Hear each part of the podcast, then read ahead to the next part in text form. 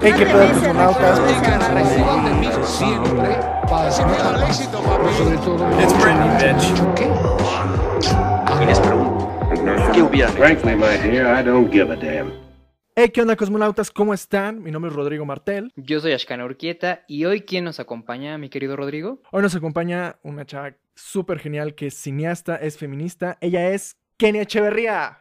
Hola, Hola Kenia, bienvenida, ¿cómo estás? muy bien, muchas gracias por invitarme. No, gracias a ti por acompañarnos y por hablar con nosotros de este tema que surgió a raíz de una duda que Rodrigo y yo tenemos. Y pues queremos preguntarte para que tú nos ayudes y nos despejes un poco. Y es que queremos hablar el día de hoy del lenguaje inclusivo. ¿Qué es el lenguaje inclusivo? Bueno, pues el lenguaje inclusivo es eh, la manera de hablar para que todos y todas nos podamos sentir eh, referidos eh, en, un, en, un, en un plural, ¿no? Vamos, el todos normalmente es un, pues sí, es una palabra que está en masculino y que no nos abarca a, a todas las personas. eh, pues sí, a todas las personas que no se identifican con el género masculino o incluso el todas, tampoco eh, de todas las que no se incluyen en el género femenino, ¿no? La idea del lenguaje inclusivo es que las personas se puedan sentir identificadas, ¿no? Es por eso que se busca un género neutro, como en este caso sería el todes, por ejemplo, o en la escritura eh, se maneja la, la X para no dar un género, para que sea neutro. Ok, este, y pues tú nos platicabas, ¿no? Que, que ya has estado incursionando en el uso del lenguaje inclusivo. Entonces, platícanos un poco de tu experiencia. Eh, bueno, eh, soy una persona a la que le gusta mucho el idioma. Eh, me parece que la importancia de la gramática es fundamental en, to- toda nu- nuestra vida. Entonces me costó mucho trabajo entender el por qué, ¿no? El, el- por qué tendríamos que cambiar todo, todo un lenguaje, ¿no? O, o cuál es el motivo por el que, el que esto tendría que ocurrir. Sin embargo, pues hace un tiempo, este, que empecé como igual a investigar y a, y a- y a platicar, creo que más bien es eso, ¿no? A platicar eh, con, con personas, sobre todo con mis amigas, mis hermanas feministas, que, que me han ayudado también a entender como el- el- los motivos por el cual esto es importante, ¿no? Es importante que todas nos sintamos incluidas, que, que todos se sientan incluidos, ¿no? Entonces, pues vamos, es, es, es difícil porque estamos muy acostumbrados, ¿no? A, a hablar, a escribir eh, de, de cierta manera. Entonces, me parece que es importante que todos nos tomemos un momento antes de hablar, antes de escribir cualquier cosa y pensar en, en el resto de las personas, ¿no? Y que, y que todo, todos tenemos derecho a, sentirnos incluidos. No, a mí me, a mí me pasa algo muy, muy parecido, ¿no? Eh, yo escribo, entonces para mí el lenguaje es súper importante, o sea, tengo un respeto inmenso hacia el lenguaje. Es la primera vez que salió este tema, ¿no? De el lenguaje inclusivo. A mí me parece una reverenda mamada, o sea, yo decía, ¿qué chingados es esto? ¿No? O sea, ¿por qué? ¿Por qué hacer esto? ¿Por qué no es necesario?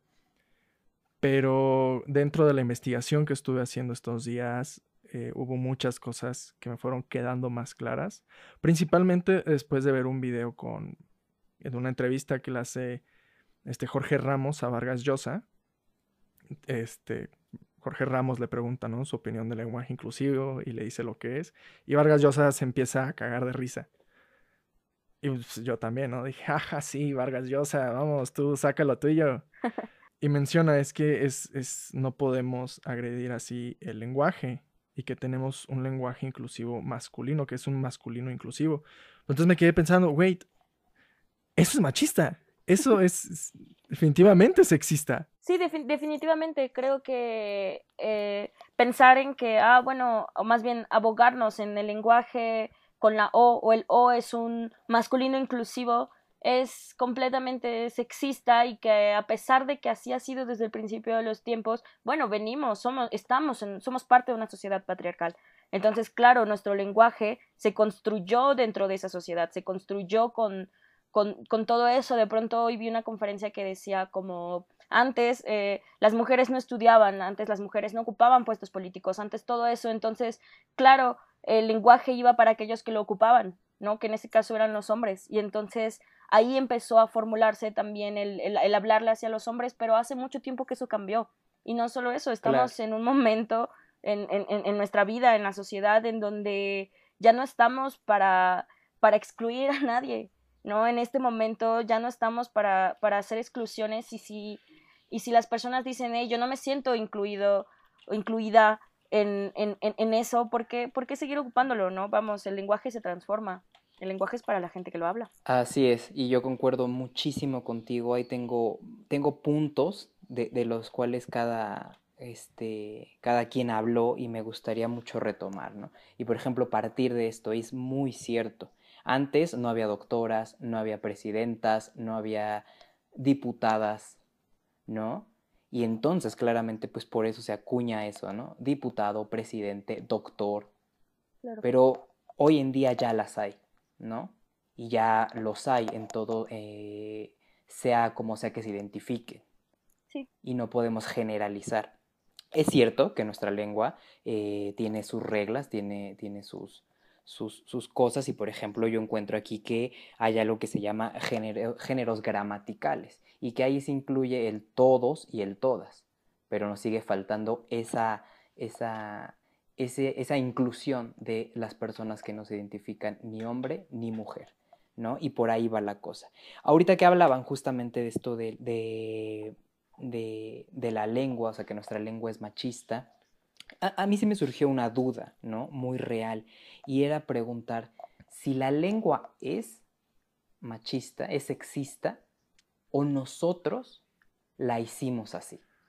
Me robaste la pregunta. Es decir, es decir, iba a preguntar eso. Eh, eh, eh, ajá, porque es justamente, ¿no? Por ejemplo, este tipo de cosas de decirle a un niño pequeño, no llores, no, no llores como niña, ¿no? O, este tipo de cosas que se dicen muchísimo y que claramente ahí sí hay, un, hay una connotación este, machista, ¿no? Y entonces esa pregunta a mí sí me bota mucho, ¿no? Si realmente nuestra lengua está pensada en, este, eh, como machista o nosotros y la sociedad patriarcal la, llevamos hacia allá. Porque, por ejemplo, también en el research encuentro que en, el inglés, ¿no? No existe, ¿no? Esto como de... Eh, o sea, que es muy general, ¿no? Las cosas no tienen, por ejemplo, aquí es el libro, la mesa, el refri, la llanta, y allá es como general todo, pero también hay un gran problema con todo este tema de, de este, ay, se me fue la palabra, eh, con todo el movimiento feminista y con todas las problemáticas eh, patriarcales.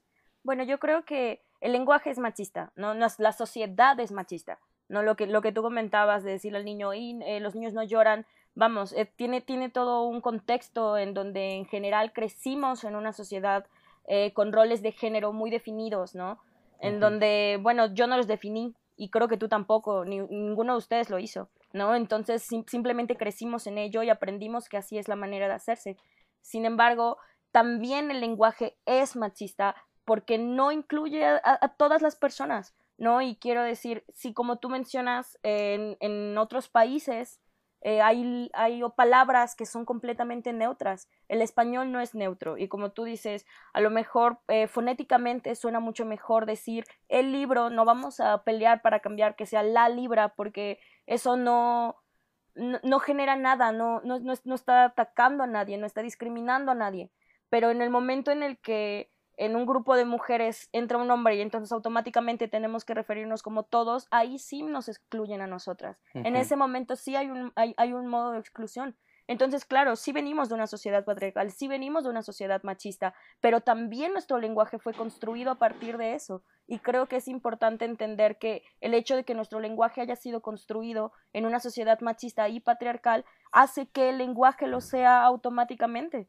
¿No? Entonces decir que el, masculino es, es inclusivo es mentira, no es inclusivo, no nos incluye, no nos incluye a todos, ¿no? Y creo que, creo que las cosas cambian y cambian muy rápido, ¿no? Pero ahorita justo eh, hay que adaptarnos, yo creo, ¿no? Hay que adaptarnos a, a, a, las personas que antes no alzaban la voz y decían, oye, yo no me siento incluida en esto, ¿no? Y ahora sí, sí está pasando y quiero decir, el lenguaje inclusivo no es nuevo. El lenguaje inclusivo es algo que viene desde hace muchos, muchos años. Hace, bueno, yo recuerdo en la primaria, secundaria se empezó a usar el arroba eh, como, como una cosa eh, visual que era una O y una A. pero en realidad el O y el A tampoco incluye a todas esas personas no binarias que no se quieren incluir en un, en un género como, como lo conocemos. ¿no? De ahí surge el todes, que es, eh, vamos, es una, es una letra neutra que, que existe también en el lenguaje. Y también, o sea, esta onda de la sociedad patriarcal, ¿no? Que es algo que tenemos eh, desde las raíces. O sea, no es, no es como que nacemos siendo machistas, no es como que nacemos con este pensamiento, sino que todas las estructuras están hechas de esa manera. Entonces, eventualmente terminamos cayendo en estos en estos errores, ¿no? Por ejemplo, yo, yo de niño, a mí, a mí- para mí era un pedote, ¿no? O sea, si veía como un grupo de mujeres y había un hombre, yo sí decía todas, ¿no? Porque para mí de niño esa era mi lógica, ¿no? O sea, Claro. si la mayoría son mujeres, claro que son todas, ¿no? Pero pues luego regañaban y no, es que es todos porque hay un hombre y que no sé qué. Pero pues la mayoría son mujeres, maldita sea, es, es la lógica. Y ciertamente, es la pinche lógica. Sí, creo que mencionas algo muy importante. Mucha gente piensa, es que el todes no es natural. Y mucha gente dice, es que el lenguaje tiene que venir de la naturalidad. Pero el lenguaje no es natural. Vamos, el lenguaje sí es natural. Todos los lenguajes son naturales. Necesitamos el lenguaje para comunicarnos. El lenguaje español o castellano no es natural. Sí fue impuesto, sí fue dicho, sí hay reglas gramaticales que, que, que se dice que hay algo así. ¿No? Entonces, nosotros aprendemos eso, no sale de nuestra naturalidad decir, y es que el todos nos incluye, nos enseñaron a que sea así. Entonces, para mí ahí viene el primer punto, si nos enseñaron a que sea así, no podemos enseñar ahora a que deje de ser así, podemos enseñar a que sea de otra manera. Eso es, y justamente hacia allá quería ir, porque pues bueno, también en esta investigación, eh, y, y retomando también un último punto que hiciste eh, al principio, es justamente que la lengua la hacemos nosotros, la lengua la hace el público, la sociedad, ¿no? Por ahí escuchaba este algo que decía así eh, textual, la cita es, la gente se las arregla para decir lo que siente. ¿no? Y por ahí también escuchaba a otra persona que decía, nosotros no tenemos que hablar como los diccionarios. Los diccionarios tienen que guardar las palabras que nosotros hacemos para entendernos y para comunicarnos. Ahora que hablas de la naturalidad, me gustaría también llevar un poco o preguntar un poco eh, las nuevas generaciones. Es decir, tú, Rodrigo, yo crecimos y aprendimos el español así, ¿no? Con reglas, con cómo era, ¿no? Pero las nuevas generaciones, no, ¿no? Me parece que la generación Z y la que venga, ellos van a encontrar esa naturalidad en todes, en escribir con X, porque ya lo hacen y para ellos es completamente natural. ¿sí? Para nosotros puede ser antinatural porque efectivamente este, aprendimos con todas estas reglas gramaticales que bien mencionas, pero para ellos no. Y entonces me gusta mucho, ¿por qué? Porque la juventud, las juventudes llegan para simbrar las estructuras. Sí, claro. Y es lo que están haciendo, y es lo que está pasando, ¿no? Eh, eh, ah, El podcast pasado lo, dijimos, ¿no? La generación millennial es la punta de lanza de todas las personas que están cansadas de que la situación social sea la misma siempre. Pero atrás viene empujando una generación Z y la que venga, que van a, que, todo esto que ahorita estamos viendo y que nos bota un, po- un poco la cabeza, o sea, nos, nos saca de onda, va a terminar siendo natural. Sí, claro, como todo. Mira, nosotros, mm, nosotros no empezamos con todos los derechos y hablo ahorita específicamente de las mujeres, ¿no? Las mujeres llevamos, eh, hay un gran camino recorrido por hermanas feministas y don- que nos tienen donde estamos ahora. Todavía hay muchas luchas que vamos a seguir haciendo. Nosotras no somos las personas que lo están haciendo. Nosotras no empezamos. El- el feminismo no es un movimiento nuevo, ¿no? Así como muchos otros no son movimientos nuevos. El lenguaje inclusivo no empezó ayer. El lenguaje inclusivo lleva tiempo peleándose. Sin embargo, sí está en nuestras manos que las próximas generaciones aprendan eso, que como tú dices, se sienta natural desde el principio y ya lo están haciendo. Al final de cuentas, las que, los que vamos a tener que adaptarnos somos nosotros. A, a- lo que las nuevas generaciones también, también indiquen y creo que es responsabilidad porque es responsabilidad la palabra, de las generaciones que vinieron antes, adaptarse también, así como ellos en su momento pidieron que las generaciones que estaban mucho más atrás de ellos se adaptaran a lo que a los cambios sociales que ellos requirieron en el momento, nosotros con nuestras nuevas agendas, con nuestros nuevos temas, también tenemos derecho a decirles a las personas que están atrás, no todo estaba bien. Hey, dense cuenta que habían cosas que a lo mejor no vieron, como el hecho de que el lenguaje es completamente machista. Entonces, cambiar eso de a, las generaciones que vienen es muy importante. Y mira, algo que importante que me, que me parece que mencionaste, este, de, que nosotros hacemos el lenguaje, eh, la RAE se justifica al no querer modificar eh, las palabras o no querer incluir el lenguaje inclusivo dentro, dentro de su diccionario, diciendo que el lenguaje es algo que cambia naturalmente, que no puede ser impuesto. Pero la realidad es que las palabras surgen para nuestras necesidades. ¿no? Los, los anglosismos que nosotros ocupamos ahorita, como WhatsAppear, como todo eso, no existían porque no existían las redes sociales, porque no existían todas estas. La, la necesidad de referirnos a ellas hicieron que estas palabras ahora estén en nuestros diccionarios. Entonces, si nosotros sentimos la necesidad de empezar a hablar con un lenguaje inclusivo, en algún momento va a tener que entrar dentro del diccionario, en algún momento va a tener que entrar porque nosotros vamos a ser los que vamos a tener que ocuparlo y al final de cuentas tener que dejar de decir nosotros, como justo lo hemos hecho varias veces ahorita, aprender a hablar, aprender a hablar con naturalidad en un lenguaje inclusivo que, que, que pueda incluir a todas las personas que escuchen o incluso referirse de maneras neutras, ¿no? Como decir las personas, la gente, ¿no? Encontrar manera de, de, no ser, sí, de no ser discriminatorio en, en, la manera de hablar. Sí, incluirnos, incluirnos a todos. Así es. Por igual. Y es, es, muy interesante, ¿no? Lo que tocabas de la RAE y de los anglosajismos, ¿no? O sea, dentro del diccionario ya hay palabras como hashtag, tweet y eh, trending. Y es, ¿Por qué? Ni siquiera, ni siquiera es nuestro idioma. Pero ahí está, ya está. Y la persona, la gente no pelea por eso. La gente no dice, y es antinatural, o yo no voy a decir eso. La gente lo adopta. Pero si les vienes a decir, ok, entonces adoptemos un todes, dicen, no, no, no, o sea, eso es antinatural, eso yo no puedo, eso, eso es una tontería. Pero ¿por qué? Es lo mismo, es una evolución. Yo, yo, yo me preguntaba también un poco, porque justamente eso, ¿no? Me, me llevó como, yo creo que, que una academia, o sea, sí, la academia está ahí y existe y ha existido y ellos nos han puesto todas nuestras reglas gramaticales y nos dicen qué palabras sí y qué palabras no. Pero también hay un montón de movimientos y un montón de cosas que se gestan y que no necesitan la aprobación de una academia. Así es. Y que no necesitan la aprobación de algo certificado. Ya lo repetimos, simplemente nacen a partir de la necesidad de exigir, de decir algo. No, yo creo que también el, lenguaje inclusivo, no sé, yo, yo lo siento a título personal, me parece que también es una demanda. O sea, creo que nace como una demanda social por cómo está construida nuestra sociedad patriarcal. Sí, de, visibilizar. Así es, de visibilizar.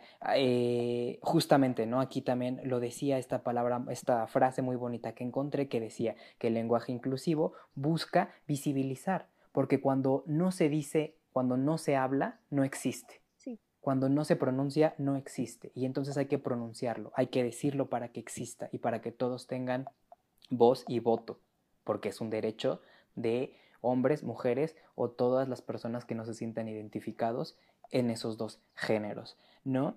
Pero, este, justamente decía, ¿no? Retomar ese punto. También creo que el, lenguaje inclusivo es una protesta también y es alzar la mano y decir cambiemos las formas como están establecidas.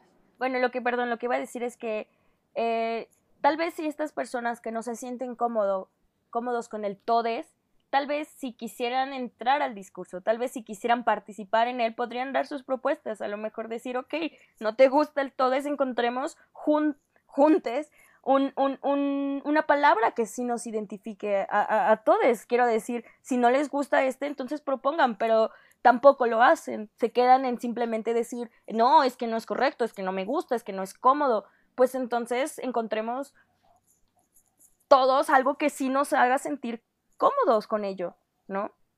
Estoy de acuerdo, estoy de acuerdo. Es, es bellísimo lo que dices, ¿no? Para poder tener una inclusión, hay que generar inclusión. Claro. Claro, pero esto también ha abierto un discurso, ¿no? Eh, yo me he encontrado sentada hablando con mi madre, mi madre estudia, eh, perdón, enseña el idioma, el, el idioma español y simplemente no le gusta, no le gusta manejar el todes, aunque entiende el, el, el, fondo de ello, no le gusta porque siente que es una ruptura al lenguaje, que sí lo es, pero está bien que lo sea, está bien que rompamos con el lenguaje, está bien que rompamos con todas estas cosas que no están funcionando. Ahorita que mencionas lo de tu mamá es bien interesante porque estaba escuchando una conferencia y justamente eh, una de las ponentes es maestra de, la, de lengua, ¿no? Y decía, por ejemplo, que su hija le- eh, varias veces le rectificó, ¿no? Como que decía chicos y ella decía y chicas también. Claro. ¿no? La niña. Entonces, justamente es volver, volver a lo que decíamos hace un momento, ¿no? Eh, creo que a lo mejor las personas como tu mamá, nosotros que ya somos más grandes, que aprendimos bajo todas esas reglas, puede parecer, ¿no? Como dices, ¿no? O sea, una ruptura, una cosa irruptiva ahí que nos, que nos, nos confunde la cabeza. Pero creo que también a favor está que las nuevas generaciones ya lo traen dentro y ya lo están pidiendo. Y entonces también esta ponente hablaba algo así como que sea, si la lengua no hubiera cambiado, si no hubiera mutado, si no se hubiera modificado, ahorita seguiríamos hablando en latín. Claro. Claro. Sí, sí, sí. Ahora, eh, quiero tocar un punto rápido. Uno de los grandes problemas que enfrenta no solo la lengua, eh, el lenguaje inclusivo, sino la lengua en general en México, es que hay un enorme grado de analfabetismo. Eh, la mayoría de los mexicanos, un gran, gran porcentaje, no hace un buen uso de la lengua española. Tenemos una, un idioma de, de la patada, o sea, como mexicanos hablamos de la patada. Entonces aquí pregunto yo, ¿somos capaces de realmente aprender una nueva forma de lenguaje? Sí, y eso es porque la, la realidad es que la, si la gente no habla como correctamente, y lo pongo entre comillas correctamente, porque hay alguna institución que es, en este caso la RAE, que dice que es correcto y que no es correcto, pero en realidad la lengua castellana no era la lengua natural del país, ¿no? Entonces muchas personas si no hablan el idioma español correctamente es porque probablemente esa no es su lengua natural. Nosotros hemos, eh, las lenguas se han visto con la necesidad de adaptarse a- a- al, al español para poder hablarlo como se dice que sería correctamente, pero en realidad las personas hablan como, como mejor les convenga. Las, las personas hablan como mejor se puedan dar a entender. Entonces, creo que creo que lo que mencionas de aprenderlo sería aprenderlo también desde niños. A nosotros nos enseñaron a aprender a aceptar que se nos hable en masculino. Yo también tuve la duda de decir, ¿por qué no decir niños y niñas? ¿Por qué no decir todos y todas? Y mucha gente dice, es que son demasiadas palabras para un discurso. Bueno, si son demasiadas palabras, entonces encontremos un plural que nos incluya y dejar de aprender a excluirnos. ¿no? O sea, porque eso fue la enseñanza primero. La primera, la primera enseñanza fue aprender que, que así se dice y ya está, que vas a ser excluida y ya está, pero no tiene que ser ahí, ya está. Lo natural es que como tú mencionaste de niño, decir, si hay una mayoría de mujeres, voy a decirle niñas. Eso es lo natural, ¿no? Eso es lo lógico. Justamente, y es que, digo, retoma, si retomamos a la, a la RAE, ahí está esto de, de este, del género gramático. Todos y todas está aceptado. Si la mayoría es, una, es un este, fórum femenino, pues es todas. Si la mayoría es un fórum masculino, es todos. Sí.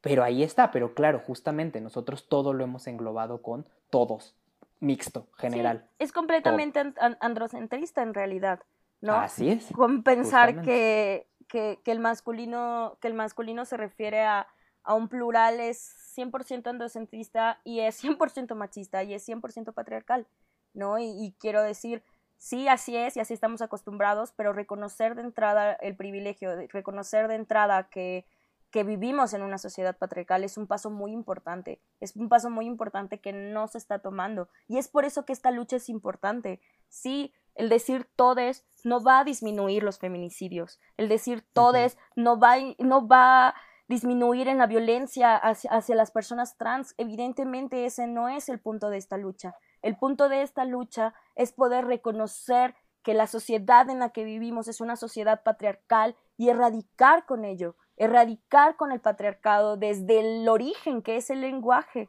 no empezar a ser inclusivos con todas las personas. Aparte, como lo decíamos desde el principio, ¿no?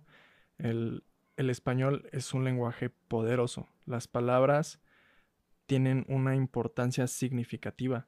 Y el usar un todos es ignorar la presencia de la otra persona.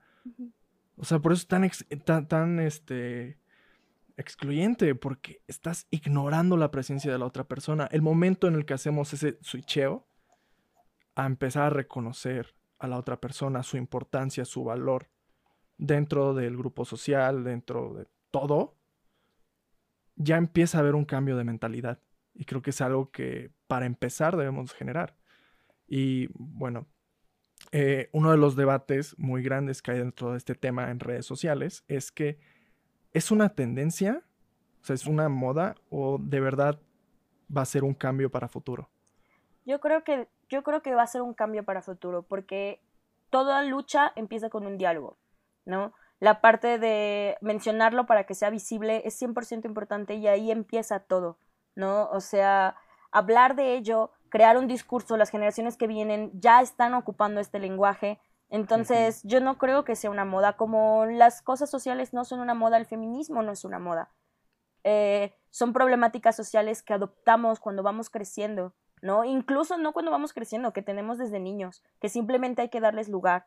Hay que darles lugar a escuchar las nuevas inquietudes, las nuevas eh, quejas respecto a las cosas que ya están estipuladas y empezar a cambiarlas. Y creo que está en nuestras manos. Está en nuestras manos empezar a modificar nuestra manera de hablar, nuestra manera de escribir, como por ejemplo, no sé, agregar más eh, proyectos científicos con un lenguaje inclusivo. En Netflix ahorita ya se ven películas con subtítulos en lenguaje inclusivo. Por ejemplo, la serie Pose de Ryan Murphy eh, maneja un lenguaje inclusivo en sus subtítulos, claro, porque está hablando de una comunidad LGBT, está hablando de una comunidad trans, entonces ellos se sienten más incluidos con un ellos, tal vez. Entonces hablemos así si ellos quieren que hablemos así de ellos. Claro, a, a mí me gustaría muchísimo retomar esto que dices, ¿no? Yo creo que no es un, este, o sea, el lenguaje inclusivo no va a solucionar de raíz los problemas que tenemos en México y en muchos países, sobre todo en, América Latina, eh, con el machismo, ¿no? Con la, con la cultura patriarcal. Creo que el lenguaje no lo va a arreglar. Sin embargo, es un paso, sin embargo, es una forma y es una protesta social también. Y es una forma de, estar, de empezar a incluir, de empezar a tomar en cuenta a los que antes no. ¿no? Justamente todo lo que acabas de decir lo resume perfectamente bien. ¿no? Es darle voz y voto a las personas que antes no se sentían, este, que no tenían las, la- la- las herramientas y que hoy en día tienen las herramientas para decir yo no estoy cómodo, yo no me siento. Creo también, Rodrigo, que no es una moda, creo que es algo que, y que insisto y que lo hemos mencionado varias veces, yo al menos, las nuevas generaciones lo van a ir incluyendo. Y tarde o temprano la academia y, la escuela tendrán que empezar también a adoptarlo de alguna forma, ¿no? A lo mejor nosotros eh, tendremos que adaptarnos, tal vez ya no aprenderlo, adaptarnos sería la palabra con nosotros, porque ya lo aprendimos. Claro, podemos volver a aprender, siempre estamos aprendiendo, pero tal vez nos cueste más trabajo. Pero no me cabe duda que las nuevas generaciones ya lo van a traer en el chip, definitivamente. Porque todo se está gestando, porque hoy tenemos las herramientas para decir todo lo que nos, nos, este, nos incomoda y tener voz y voto. Claro. O aprenderlo, como de aprensión, ¿no? Volver a aprenderlo. Sí, claro. Volver a aprenderlo, exactamente. Ya para terminar, eh, ¿cuál sería la forma correcta de usar el lenguaje inclusivo en México, no? Porque en México el español tiene un chingo de palabras, es de los idiomas que más tiene palabras, y no, por ejemplo, en Estados Unidos, en inglés, eh, pues allá las palabras no son tanto de género, ellos tienen el they, pero sí tienen, por ejemplo, el he y el she, o him o, o her, y ya lo están aplicando más como they, para referirse a una persona en singular Them, cuyo yeah. género no es definido. Entonces, ¿cuál sería la forma en nuestro español? Pues yo creo que, eh, como había mencionado antes, mientras no existan más propuestas, mientras la gente que está incómoda con, con ello no, no, no hable de ello o no quiera cambiarlo, yo creo que el todes es una muy buena manera o la X. La X es, es, es, complicada porque entonces al momento de leerlo automáticamente vuelves a manejar el, entre comillas, eh, masculino inclusivo, ¿no? Cuando ves un TOTX, automáticamente dices todos, ¿no? Entonces a lo mejor el todes ya nos da una algo que podamos decir, ¿no? Que se sienta cómodo al hablar. Entonces, yo creo que hasta que no hayan más propuestas, el, el, el, el todes funciona, ¿no? O sea, funciona para nosotros. Entonces, hagámoslo, solo hay que empezar a ocuparlo nosotros en nuestros textos, en nuestros guiones, en nuestras, en las cosas que, que, que nosotros escribamos, a lo mejor empezar a modificarlo y ya van a haber textos para cuando la próxima generación llegue, van a poder encontrar textos que incluyen el lenguaje inclusivo. Y entonces ya no se va a sentir tan antinatural. Sí, y también el hacer uso de, bueno, el dejar de usar palabras que son exclusivas de género, ¿no? Por ejemplo, azafata. Claro. Lo que estaba leyendo que ahora se debe decir este, auxiliar de vuelo. Uh -huh. O ama de casa. que esa sí ya no sé cómo se debe decir, pero este, pero sí, o sea, hay un montón de palabras, adjetivos que son de un solo género y que debemos de dejar de usar y modificar por otras. Sí, que, que, en realidad ahí también hay una lucha mucho más grande, ¿no? Que es el machismo en general, pensar en una ama de casa y que no exista el hecho de un amo de casa, es porque los uh -huh, hombres uh -huh. normalmente no se quedaban en sus casas a cuidar de la, de, de la casa, pero en realidad eso está cambiando también, ¿no? Entonces... Así así como esas cosas están cambiando y que necesitamos encontrar nuevos términos para referirnos, también tiene que ver con una cosa machista de, de, nuestras acciones, de las cosas que hacemos, de las cosas que decimos, dejar identificar los géneros masculinos o femeninos para referirse a ciertas acciones que son humanas, ¿no? Decir a un niño no llora es completamente estúpido porque los niños lloran, los hombres lloran, los humanos lloramos. Entonces, ¿por qué referirnos a ciertas cosas que son, son masculinas o femeninas? Pues creo que ahí vamos a tener que empezar con, con las acciones, con, con, con, nuestras actitudes diarias, con dejar de, de otorgarles eh, valores al género. A lo mejor vamos a poder empezar así también a cambiar nuestro, nuestro lenguaje cuando necesitemos referirnos a un amo de casa, entonces saber cómo, cómo decirle. Claro. Sí, y esto me recuerda un poco al principio de la plática, ¿no? Así como antes no había, o no sé, se usaba, ¿no? Presidenta, diputada, maestra, bueno, pues también eh, ahora ya, ya existen, ¿no? Músico música. También, músico, música.